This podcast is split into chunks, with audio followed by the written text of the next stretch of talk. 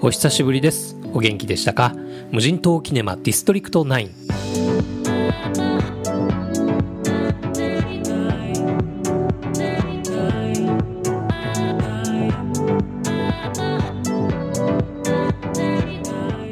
はい。というわけでご無沙汰しておりました。牛田智之です。こんにちは。いやー本当にまあいろいろありましたよね。ていうか今現在もまだいろいろありますしいつまでこんな状況が続くのかなとため息が出ちゃったりもしてますが皆さんいかがお過ごしでしたでしょうか？そんな2020年の上半期ということでさすがに僕の方もですね劇場鑑賞本数も昨年に比べてだいぶ減ったような気がしてますしちょっと僕自身の映画の見方っていうか作品の感じ方っていうのがこのコロナ禍の前と今でちょっと変わってきたなっていうことも感じたりしています。例えばですねコロナ禍の前に見た映画であっても今振り返って思い出してみたりとかするとあこれはコロナ禍の今にこそ心に響いてくるなっていうそういう作品のことをいいなって思うようになったりとかしてるんですね。まあやっぱり良くも悪くもいろいろ考えたりするじゃないですか。で映画以前に自分の生活とか人生について、えー、感じ方とか考え方が変わってきてるとか変わらざるを得なくなってるっていう方も多くいるんじゃないかなっていうふうに思います。そんなわけで今回はこのコロナ禍の今にこそ心に響いてくるなと思った映画おすすめの6本をご紹介していきたいなと思ってております。無人島キネマディストリクト9クルーズ102でお送りするのは2020年1月から7月良かった映画の6本。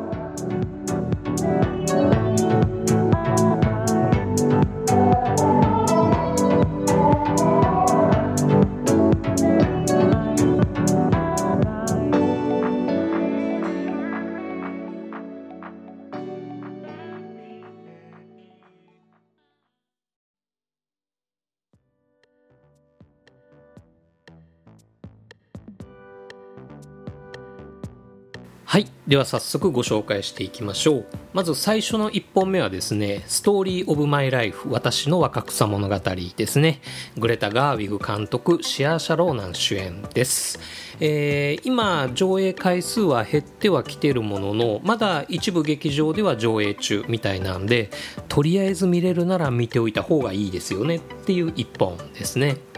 僕もですね実際に緊急事態宣言が解除された後に初めて劇場で鑑賞した作品っていう感じでしたけれども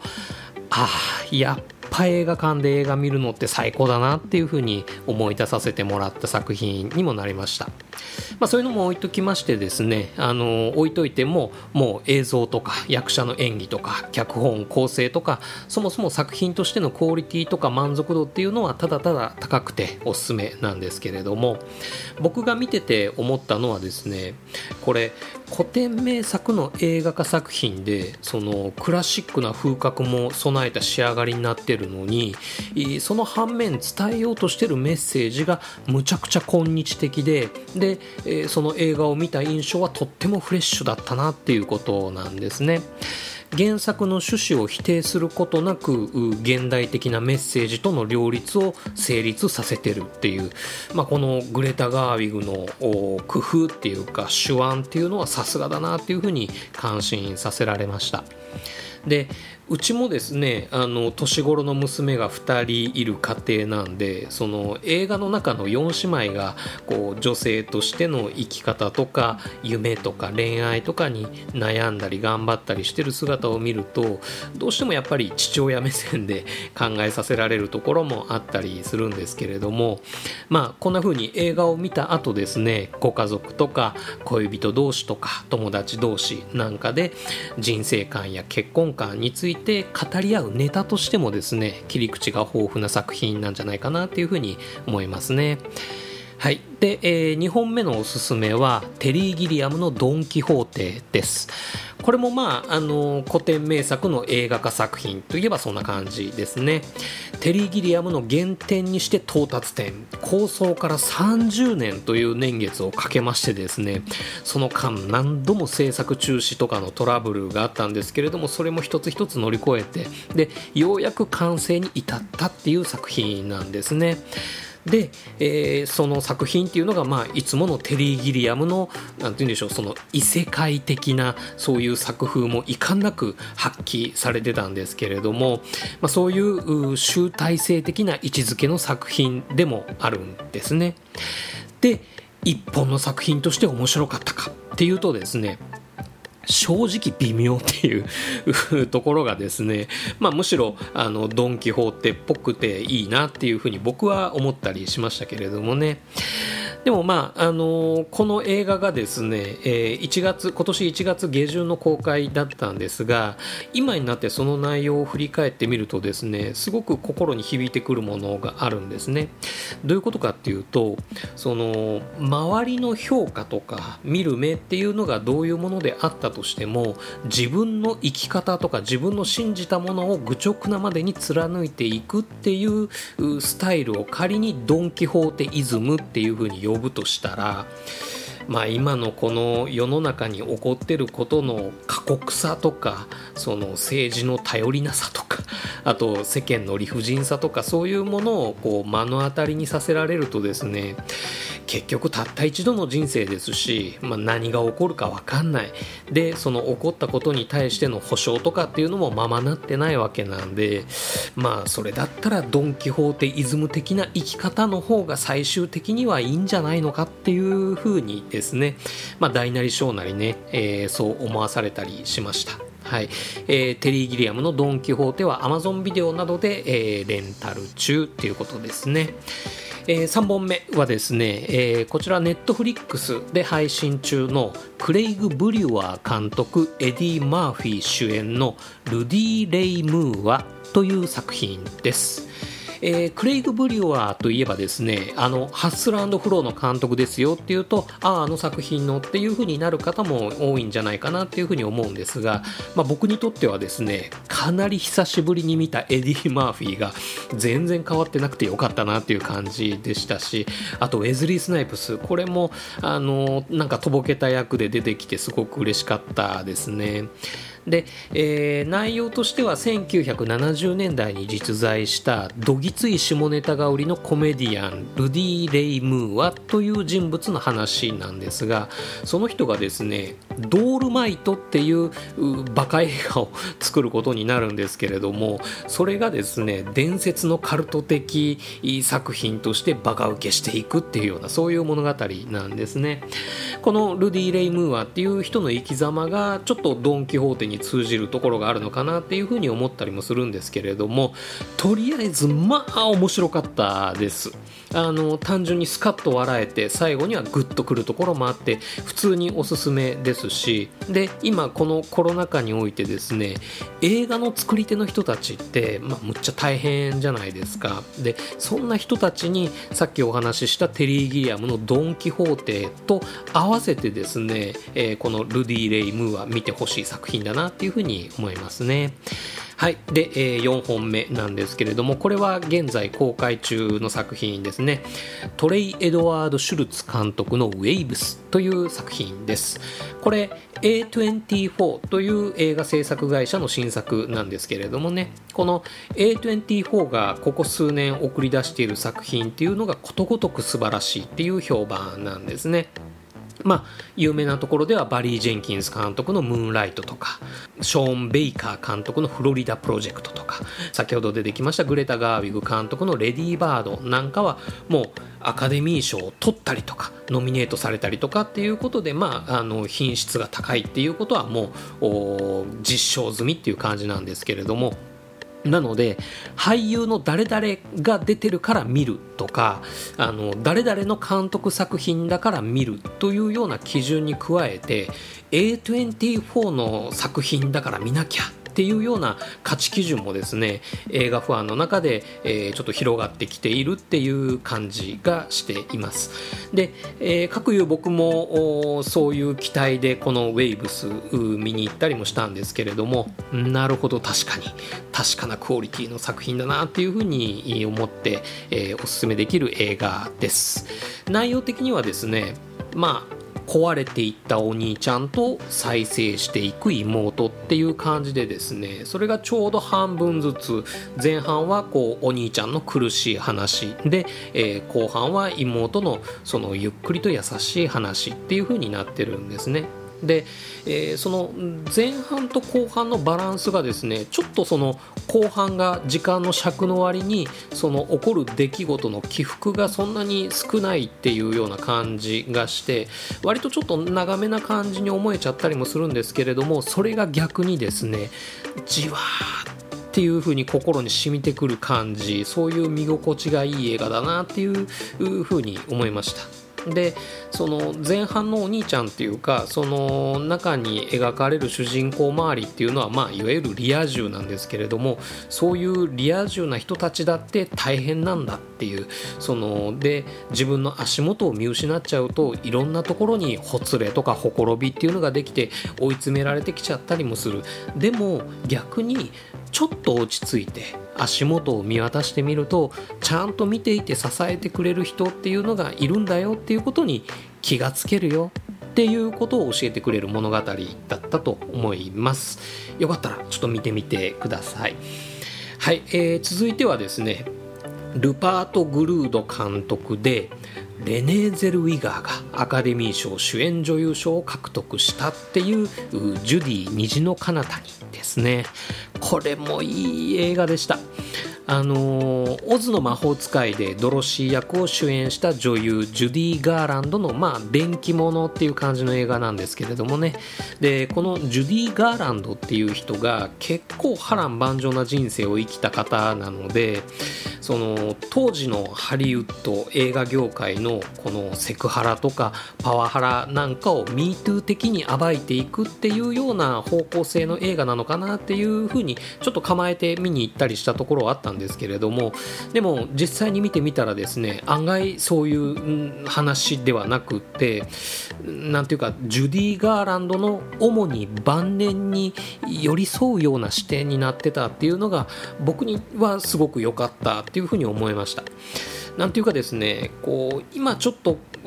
女性がとか黒人がとかっていうようなそういう大きな主語でもって差別とか社会問題っていうのと戦うっていうそういうタイプの話はですねまあちょっとしんどいなっていう気分ではあるんですよね。でその大成功の大団円っていうようなそういう物語でもなくってその小さな人生だけれどもちょっと落ち着いて周りを見渡した時ちゃんと見てくれている人たちがいたよねっていう自分にできることを続けてやってきたご褒美ってちゃんとあったよねっていうそういう優しい映画だったんですね。それでまあ良かったなっていうふうに思います。ジュディ虹の彼方にはですね9月の頭ですね、えー、ソフト化されるみたいです。レネゼルウィが最高でした。はい。そしてラスト6本目はですね37セカンズ。これ日本の映画なんですけれどもこれもまあ言ってみればちょっと落ち着いて周りを見渡した時ちゃんと見ていてくれる人たちがいるよねっていうそういう優しい映画でした。脳性麻痺を抱えるキャストが演じた。実際にそういう脳性麻痺のを抱える方が演じたっていうそういう特徴が目立ってる感っていうのもあるんですがでも生きづらさを抱える若者の物語として普遍的に見られる映画として作られているように僕には思いました。こういうふうに苦しんでる障害者がいるんだぞっていう啓蒙をするっていうようなそういう社会派映画っていう手触りではなくて普通の青春映画として見られる。そして青春映画としてすごくよくできてる作品じゃないかなっていうふうに僕は思います。僕にとってはこの映画の何が良かったかっていうとですね劇中に出てくる大人たちっていうのがことごとく良かったんですね。その劇中の登場人人物のキャラクターの造形としてもいいですしそれを演じる役者たちの演技っていうのも素晴らしかったです。で主人公の良き理解者を演じた渡辺真紀子を筆頭にですね渋川清彦奥野瑛太板谷由香そして母親役のですね、えー、菅野美鈴この方も凄まじく良かったですね。でねこの映画一見するとその菅野美鈴演じる主人公の母親っていうのがその主人公を過剰に拘束する悪役の立場っていう風に見えるんです。そんな母親の束縛から自立して大人になっていく少女の成長物語として感動できる映画になっているように見えるんですね。でもですねちょっと感情移入のポイントをずらしてこの母親の視点で37セカンズ見るとですね子を持つ親としてむっちゃくちゃ救われる話になってるんですね。ここに僕かなり泣かされました。うん。あのまあ、詳しくはというか、えー、その辺は実際に見てみていただきたいなと思うんですけれども例えばこのコロナ禍でですね子供たちがずっと学校休みになっちゃってこう四六時中子供たちとこう直面してなきゃいけない顔を突き合わせてなきゃいけないっていうそれで煮詰まっちゃったっていう母親の人父親の人いっぱいいると思うんですね。で特に自分では好きでやってるわけではないんですけれどもついつい口うるさくしちゃうとか怒っちゃう喧嘩しちゃうとかっていうようなことがあってでそんな自分を親として未熟に思えてしまうとか自己嫌悪を覚えてしまうとかそういう苦しみを味わった人っていうのもたくさんいらっしゃると思うんですがぜひそういう方に見てほしい一本です37セカンズは、えー、ネットフリックスの方で、えー、配信中ということですねはい以上2020年1月から7月良かった映画おすすめの6本のご紹介でした。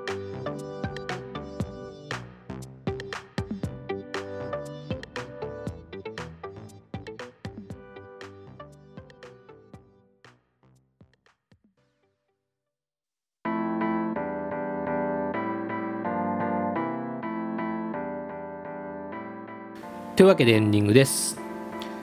実に7ヶ月ぶりの更新になりましたね。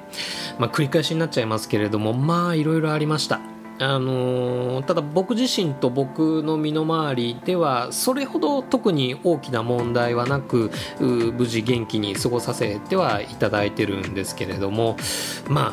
ああのー、本当マジで負けずに踏ん張っていきましょうね。まあ、しんどいこととか腹立つことたくさんありますけれどもそれでも頑張ってる人すごいなと思いますしその中でもですねあの僕新しいことを始めてる人っていうのをこうかっこいいなって思う今日この頃なんですね。そんな中で特に印象に残ってるのがあの朱浜はるみさんっていうあのカメラを止めるなでお母さん役やってた女優さんなんですけれどもねうん、あの緊急事態宣言出た前後ぐらいとかあとあのほら検察官の定年延長の騒ぎの時とかまあまあ今現在もなんですけれどもそのツイッターとか SNS がなんか地獄のようになってるじゃないですか。なんていうかこう不安とか不満とか怒りが渦巻いてるっていうか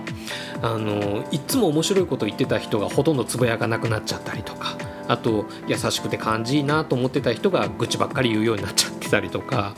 あとその僕のタイムラインからもうアカウントとして消えちゃったっていう方もいくつかあいらっしゃったんですけれどもあとね有名人の人なんかほぼほぼ告知ツイートだけになっちゃったなんていうのもよく見かけたりするんですけれどもね。皆さんのタイムラインはどうですかね。でそんな中ですねこの諸浜はるみさんってあの常に前向きでかつ具体的な例えば総務省とか経済産業省のその支援制度のリンク先とかあとミニシアタークラウドファンディングのその案内とかっていうようなそういうこう役立つツイートとかをその頃特に明るくやってらっしゃったんですね。でそれでもって最近あのライズアップの CM でガツンってこう明るいサプライズっていうか新しい自分に変われるのよみたいなそういうのをこうビジュアル一発で示してくれたっていう風に僕には思えたんですね。うわかっこいいなっていう風に僕思ったんです。そのみんなで頑張ろうとかっていうようなそのどんなメッセージよりもやっぱり元気になったんですよね。あの下半身がっていう意味ではないですよ。でそんな感じでそういうことを意識して見渡すと例えば新しく YouTube 始めて頑張ってる芸人さんとかあと新しく英語の勉強を始めてみてる人とかあと新しい趣味とか新しい推しを見つけてこう楽しんでる人っていうそういう方向性の人を見つけるとちょっと嬉しくなるようになってきたんですね。でそうなってくると自分も何か新しいことやってみたいななんかできることないかなみたいな気持ちになってきましてですね。でまあちょっといろいろこの数ヶ月考えまして。そんな流れでですねこの8月から、えー、オンライン映画サークルっていう場をですね作り始めてみようかなって思ってます。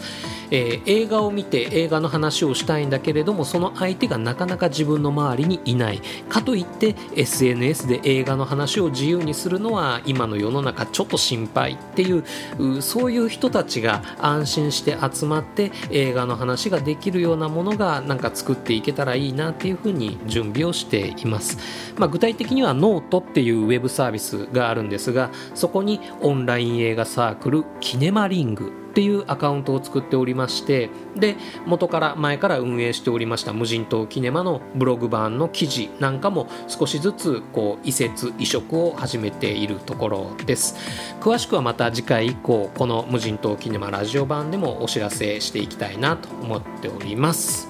はい、えー、次回クルーズ103ではですね、えー、キム・ボラ監督の韓国映画「ハチドリ」についてお話をする予定です。というわけで無人島キネマディストリクト9はこれにて閉館。またのご来場をお待ちしてます。